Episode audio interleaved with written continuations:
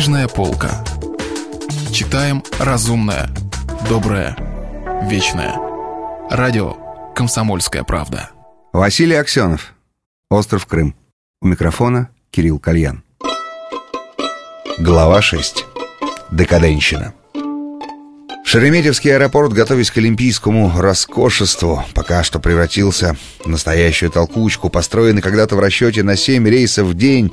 Сейчас он принимал и отправлял, должно быть, не меньше сотни. Никуда не денешься от проклятых иностранцев. Стоя в очереди к контрольно-пропускному пункту, Лучников, как всегда, наблюдал погранстражу. Вновь, как и в прошлый раз, ему показалось, что на бесстрастных лицах этих парней, среди которых почему-то всегда было много монголоидов, вместо прежней, слегка запрятанной усмешки в адрес заграничного, то есть потенциально враждебного человечества сейчас появилось что-то вроде растерянности.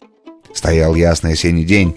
Сияющий Марлен, сопровождаемый высоким чином таможни, отделил Лучникова от толпы. Чин унес документы через дорогу за всей аэропортовской суетой, нежнейшим образом трепетала под ветром кучка березок. Чин принес документы, они пошли к личной «Волге» Марлена. За ними на тележке катили два огромных лучниковских чемодана, купленных в самый последний момент в свободной торговой зоне аэропорта Ле-Бурже. Ветер дул с северо-запада, гнал клочки испарений псковских и новгородских озер. В небе, казалось, присутствовал неслышный перезвон колокола свободы. Советские люди твердо знают, там, где партия, там успех, там победа, гласил огромный щит при выезде на шоссе. Изречение соседствовало с портретом своего автора, который выглядел в этот день под этим ветром в присутствии неслышного колокола довольно странно, как печенек, заблудившийся в дотатарской Руси. Стоял ясный осенний день. Слава нашей родной коммунистической партии. Слева от шоссе один на другом стояли кубы какого-то НИИ или КБ, а справа в необразимых прозрачнейших далях светился, будто свежеотмытый крест деревенской церкви. Через все шоссе красными литерами по бетону решение 25-го съезда КПСС выполним. Полисадники покосившихся деревенских усадеб, сохранившихся вдоль Ленинградского шоссе, бузина, надломанные георгины, лужи и глинистое месиво между асфальтом и штакетником. Солнце-то, видимо, только что проглянуло после обычной московской непогоды. Народ и партия едины. Горб моста с верхней точки, два рукава Москва-реки, крутой берег острова, огненно-рыжего с пучком вечно зеленых сосен на макушке, пятилетки, качество, рабочую гарантию. За бугром моста уже стояли неприступными твердынями кварталы жилмассивов, сверкали тысячи окон, незримый вьюн новгородского неслышного колокола витал между домов, соблазняя благами Ганзейского союза. С крыши на крышу шагали огненные буквы, партия, ум, честь и совесть нашей эпохи.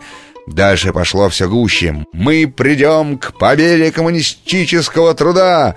Планы партии, планы народа, пятилетки, качество, четкий ритм. Слава великому советскому народу, народу-созидателю. Искусство принадлежит народу. Да здравствует верный помощник партии Ленинский комсомол.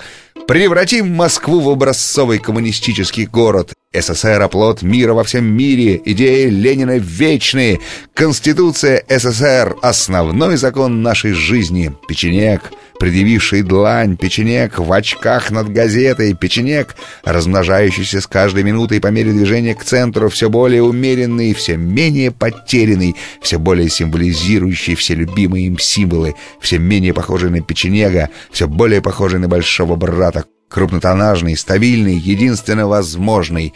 Наконец, над площадью Белорусского вокзала возникла перед Лучниковым его любимая встреча, с которым он всегда предвкушал то, что когда-то в первый приезд потрясло его неслыханным словосочетанием и недоступным смыслом, и то, что впоследствии стало едва ли не предметом ностальгии, печенежие изречения. Газета — это не только коллективный пропагандист и коллективный агитатор, она также и коллективный организатор — Фраза эта, развернутая над всей площадью, а по ночам загорающаяся неоновым огнем, была, по сути дела, не так уж и сложна. Она была проста в своей мудрости, она просвещала многотысячные полчища невежд, полагающих, что газеты — это всего лишь коллективный пропагандист. Она вразумляла даже и тех, кто думал, что газеты — это коллективный пропагандист и коллективный агитатор, но не дотягивал до конечной мудрости. Она оповещала сонмы московских граждан и тучи гостей столицы, что газета — это тоже и коллективный организатор. Она доходила до точки. «Ну вот, кажется, сейчас-то ты наконец-то проникся!» — улыбнулся Кузенков. «Сейчас меня просто пробрало до костей», — кивнул Лучников. Гостиница «Интурист». На крыльце группа французов, с любопытством наблюдающая пробегание странной толпы. Интереснейшее явление — этот русский народ, вроде бы белый, но абсолютно не европейцы. Злясь и громко разговаривая с Кузенковым, Лучников двигался прямо к насторожившимся швейцарам. Два засмуревших вохровцев в галунах, почуяв русскую речь и предвкушая акцию власти, улыбались и переглядывались. «А вы куда, господин?» Увы, жертва вдруг обернулась хозяином. Один из подозрительных русачков двумя пальцами предъявил с ума сойти какую книжечку ЦК КПСС, а третьим пальцем показал себе за плечо. «Займитесь багажом нашего гостя». К тротуару уже пришвартовывалась машина сопровождения. Из нее массоветовские молодчики выгружали фирменные сундуки. Второй же русачок, а именно тот, значится, который гость вообще потряс интуристовскую стражу, излег, понимаете ли, из крокодиловой кожи бумажника хрустуб с двухглавым орлом. Десять птичий. Крымец, догадались ветераны невидимого фронта. Это они обожали. Во-первых, по-нашему худо-бедно балакают. Во-вторых, доллар-то нынче, как профурсетка, дрожит, а русский рубль штыком торчит. «Шакалы», — сказал Лучников. «Где же вы только берете таких говноедов?» «Не догадываешься, где?» — улыбнулся Кузенков. Он все время улыбался, когда общался с Лучниковым. Улыбочка персоны, владеющей превосходством, некой основополагающей мудростью, постичь которую собеседнику не дано, как бы он, увы, не чщился. Это бесило Лучникова. «Да что это ты, Марлен, все улыбаешься с таким превосходством?» — взорвался он. «В чем это вы так превзошли? В экономике развал, в политике чушь несусветная, в идеологии тупость». «Спокойно, Андрей, спокойно!» Они ехали на лифте на пятнадцатый этаж, а попутчики западные немцы удивленно на них посматривали. «В магазинах у вас тухлятина, народ мрачный. Они, видите ли, так улыбаются снисходительно. «Тоже мне мудрецы!» — продолжал разоряться Лучников уже и на пятнадцатом этаже. «Перестань улыбаться!» — гаркнул он. «Улыбайся за границей, здесь ты не имеешь права улыбаться!» «Я улыбаюсь, потому что предвкушаю обед и добрую чарку водки», — сказал Кузенков. «А ты злишься, потому что с похмелья, Андрей». Кузенков с улыбкой открыл перед ним двери люкса. «Да на кой черт вы снимаете мне эти двухэтажные хоромы?» — орал Лучников. «Я ведь вам не какой-нибудь африканский марксистский царек. «Опять диссидентствуешь, Андрей?» — улыбнулся Кузенков. «Как в Шереметьево вылезаешь, так и начинаешь диссидентствовать. А между прочим, тобой здесь довольны. Я имею в виду новый курс курьера». Лучников оторопел. «Довольны новым курсом курьера?» Он задохнулся было от злости, но потом сообразил. «Да, да, и в самом деле можно считать и новым курсом. После тех угроз, конечно, они могли подумать...» Стол в миллионерском апартаменте был уже накрыт, и все на нем было, чем Москва морочит головы важным гостям, и нежнейшая семга, икра, ветчина и краба, и водка в хрустале, и красное любимое лучниковым вино Ахашени в запаленных бутылках.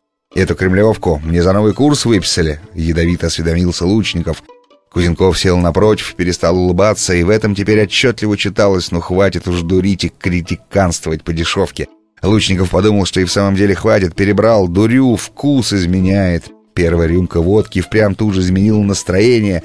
Московский уют. Когда-то его поразило ощущение этого московского уюта. Казалось, каждую минуту ты должен здесь чувствовать бредящее внимание чеки, ощущение зыбкости в обществе, беззаконии. Вдруг тебя охватывает спокойствие, некая тишина души атмосфера московского уюта. Да хорошо бы еще где-нибудь это случалось в Арбатских переулках. Там есть места, где в поле зрения не попадает ничего Савдеповского, и можно представить себя здесь на углу маленького кадетика Арсюшу. Но нет даже нот на этой пресловутой улице Горького, где за окном внизу на крыше видны каменные стуканы поздней сталинской декаденщины. Представители братских трудящихся народов, даже вот и здесь после первой рюмки водки забываешь парижскую ночную трясучку и погружаешься в московский уют, похожий на прочесывание стареньким пальчиком по темечку. Пожурчи, Андрюшенька, подремли, Арсюшенька, пожурчи, Андрюшенька. Если вы пропустили главу любимого произведения или хотите послушать книгу целиком, добро пожаловать к нам на сайт kp.ru слэш радио раздел «Книжная полка». Книжная полка. Читаем разумное, доброе, вечное.